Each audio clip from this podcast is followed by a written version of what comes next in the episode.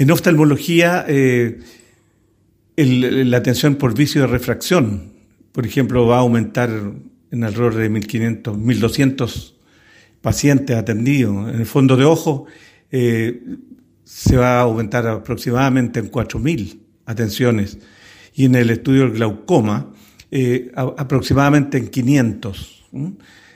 Eh, de manera que desde el punto de vista de la cobertura en números se va a aumentar significativamente.